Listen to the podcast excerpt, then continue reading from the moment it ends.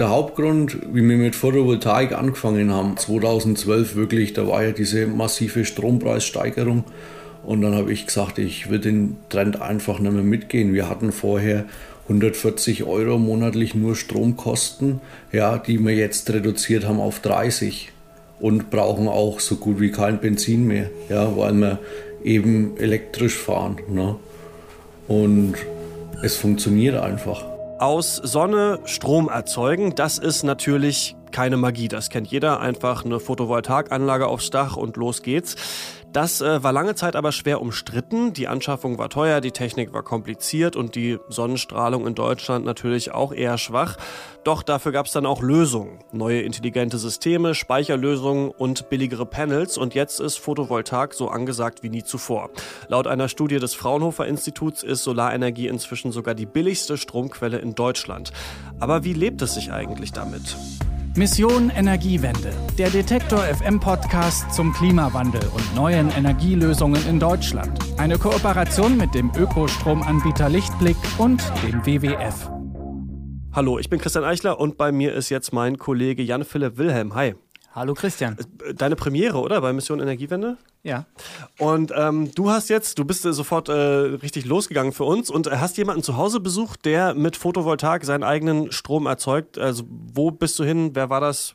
Wie war das? Erzähl mal. Genau, ich habe mir ein Aufnahmegerät geschnappt und ich bin nach Lichtenau in Mittelfranken gefahren zu einem Herrn namens Matthias Röschinger. Der wohnt dort mit Lebensgefährtin, Hund und Eltern in einem Zweifamilienhaus. Mhm. Und er hat eine ziemlich beeindruckende Photovoltaikanlage auf dem Dach, die aus Sonne Strom macht. Und von dem hast du dir dann erklären lassen, ja, wie es sich da so lebt mit dem eigenen Strom. Genau, also ich habe mir von ihm eine kleine Führung durch das Haus geben lassen und dabei ein bisschen mit ihm gequatscht, was das eigentlich ganz praktisch bedeutet, wenn die Sonne den Strom ins Haus bringt, sozusagen. Weil das Problem ist ja, dass die Sonne nicht immer scheint, wenn man gerade Strom braucht. Also die Sonne interessiert sich in der Regel nicht dafür, ob man gerade Wäsche waschen will oder ob man gerade kochen will, ähm, aber, und das ist, glaube ich, das Spannendste, was ich bei Matthias gelernt habe, wenn man das richtige Equipment hat und es schlau anstellt, kann man trotzdem fast seinen ganzen Strombedarf mit Solarstrom decken. Und wie im Fall von Matthias und seiner Lebensgefährtin sogar inklusive Elektroautos. Okay, das klingt dann ja echt recht spannend. Ähm, dann, ähm, ja, erzähl doch mal, wie muss ich mir das da vorstellen? Also erstmal müssen wir uns anschauen, was zu so einer Photovoltaikanlage überhaupt dazugehört. Deswegen haben wir unsere Tour auch dort begonnen, wo der Strom erzeugt wird, nämlich bei den äh, Photovoltaik-Panels. Die bedecken bei Matthias so ziemlich das ganze Dach. Und äh, ich würde sagen, ich lasse das jetzt einfach mal laufen und wenn du eine Frage hast, dann frag. Okay, alles klar. Also wir sind jetzt hier im Garten und das ist richtig viel, was ihr da auf dem Dach habt. Ja, also das rechts, das sind jetzt 4,7 kW. Die haben wir damals 2012, das ist die erste Anlage, wo wir gebaut haben und uns dann mit dem Thema Photovoltaik beschäftigt haben. 2016 ist dann die kleine Anlage noch dazugekommen, die hat 2,5 kW. Die haben wir hauptsächlich gebaut wegen Autoneuanschaffung. Wie viel, wie viel Prozent Solarstrom nutzt ihr und wie viel müsst ihr noch dazu kaufen? Also aktuell 2018 mit zwei Plug-in-Hybriden sind wir jetzt bei um die 8000 Kilowattstunden, was das Haus Verbrauch hat. Und wir werden ungefähr 6000 Kilowattstunden aus der Photovoltaikanlage nutzen und um die 2000 Kilowattstunden noch Netzbezug haben. Also in Prozent ausgedrückt? Knappe 80 Prozent. Zu euren Autos, also ihr habt, du hast gesagt, ihr habt zwei Plug-in-Hybride. Genau. Und im Prinzip tankt ihr aber nicht, sondern ihr fahrt nur mit Strom dann, wenn ihr nur die kurzen Strecken macht. Richtig, also meine Frau, da ist es so, die hat jetzt äh, in 2018 zweimal getankt. Einmal im März 40 Liter und jetzt vor kurzem im Oktober nochmal 40 Liter. Also wir kommen wirklich so hin mit 80 Prozent aus Sonne tanken wir unsere Autos. Das ist nicht übel. Ja, ja gut, ich sag mal so ist es. Also wenn du diese, den Heimspeicher nicht hättest, wäre das Ganze natürlich, sag ich mal, ja, wären wir irgendwo bei 4000 Kilowattstunden, was wir Netzbezug hätten. Ja, also wie du sagst, ähm, nicht übel. 80 Prozent seines ganzen Bedarfs an Strom inklusive Autos ne, deckt er durch Solartechnik. Ähm, jetzt hat er aber eben noch was von Heimspeicher erzählt. Sag doch mal, was das ist. Genau, Matthias hat nämlich zusätzlich zu seinen PV-Panels, also Photovoltaik-Panels, eine riesige Batterie im Keller die wird geladen, wenn die Sonne scheint und im Haus gerade nichts verbraucht wird. Und das ist insofern besonders, weil die meisten Photovoltaik-Nutzer ihren überschüssigen Strom ins ganz normale Stromnetz einspeisen. Also das ist quasi mhm. das klassische Photovoltaikmodell. Ähm, für diese Einspeisung kriegt man aber pro Kilowattstunde viel weniger Geld, als man umgekehrt dann für den Strom aus dem Netz zahlen muss, wenn die Sonne mal nicht scheint.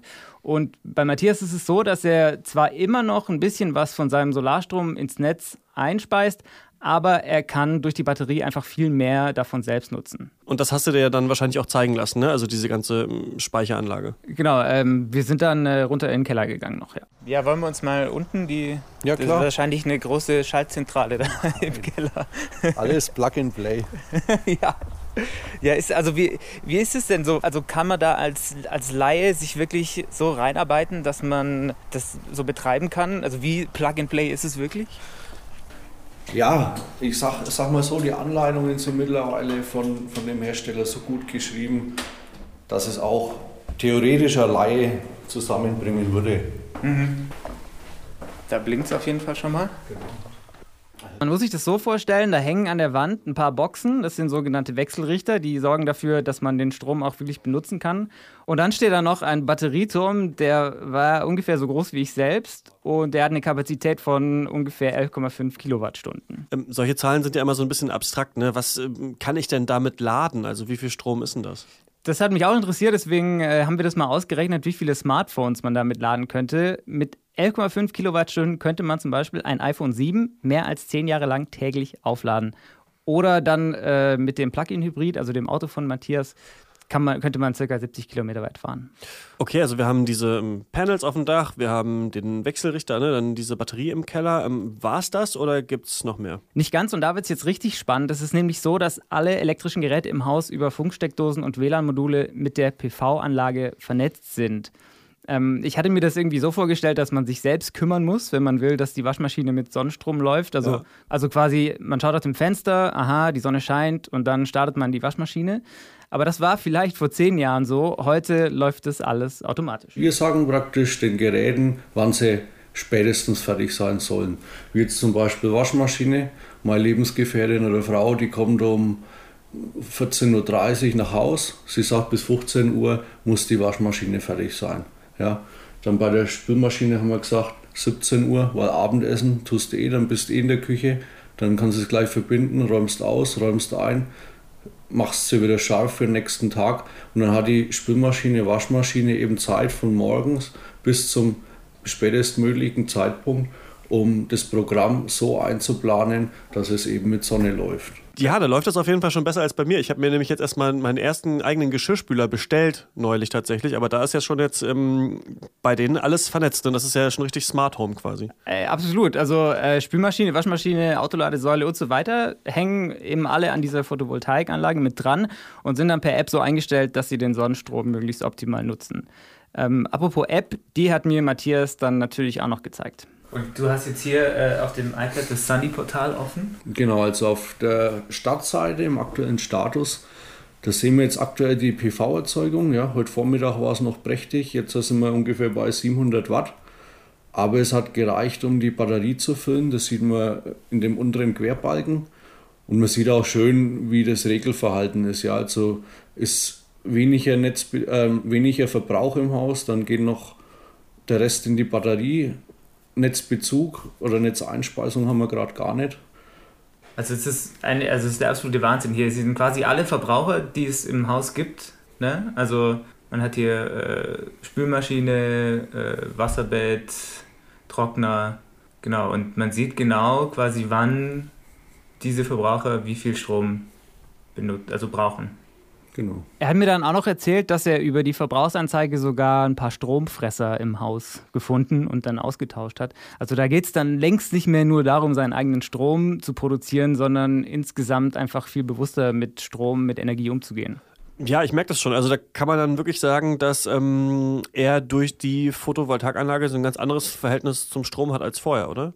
Absolut. Und das Ganze scheint auch ansteckend zu sein, weil außer Matthias sind nämlich auch die restlichen Hausbewohner alle mit an Bord. Der Vater ist DJ am Herd. Also wenn die Sonne scheint, da würden die Herdplatten nacheinander angedreht, dass wir ja nicht zu viel Last kriegen. Ja, gerade wenn so wechselhaftes Wetter ist. Da setzt sich dann der, der Vater auch mal abends noch ans Tablet und schaut dann wirklich, habe ja alles ausgemacht.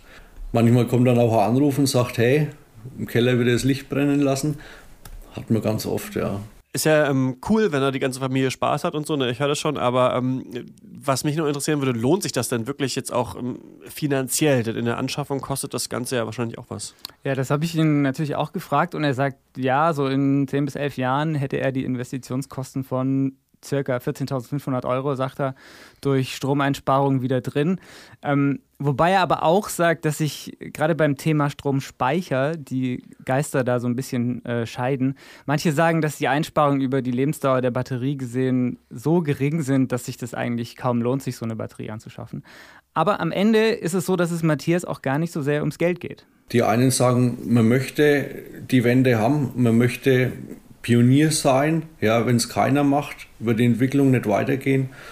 Und wir geben so viel Geld für Konsumgüter aus. Ja, bei einem Auto, wenn man sich neue Alufelgen kauft, fragt auch keiner, wann sich die rechnen. Ja, also für uns ist es Spaß, Pioniergeist. Also ein echter Idealist eigentlich. Ja, kann man so sagen.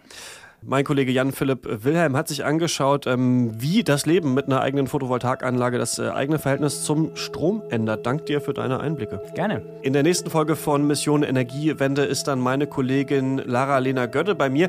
Die hat sich nämlich für uns angeschaut, welche neuen Arten sich in den Alpen ansiedeln im Klimawandel. Dazu dann mehr hier nächste Woche. Falls Sie diese Folge nicht verpassen wollen, können Sie diesen Podcast natürlich überall abonnieren, wo es Podcasts gibt, zum Beispiel auf Spotify. Ich bin Christian Eichler. Bis nächste Woche. Mission Energiewende. Der Detektor FM Podcast zum Klimawandel und neuen Energielösungen in Deutschland. Eine Kooperation mit dem Ökostromanbieter Lichtblick und dem WWF.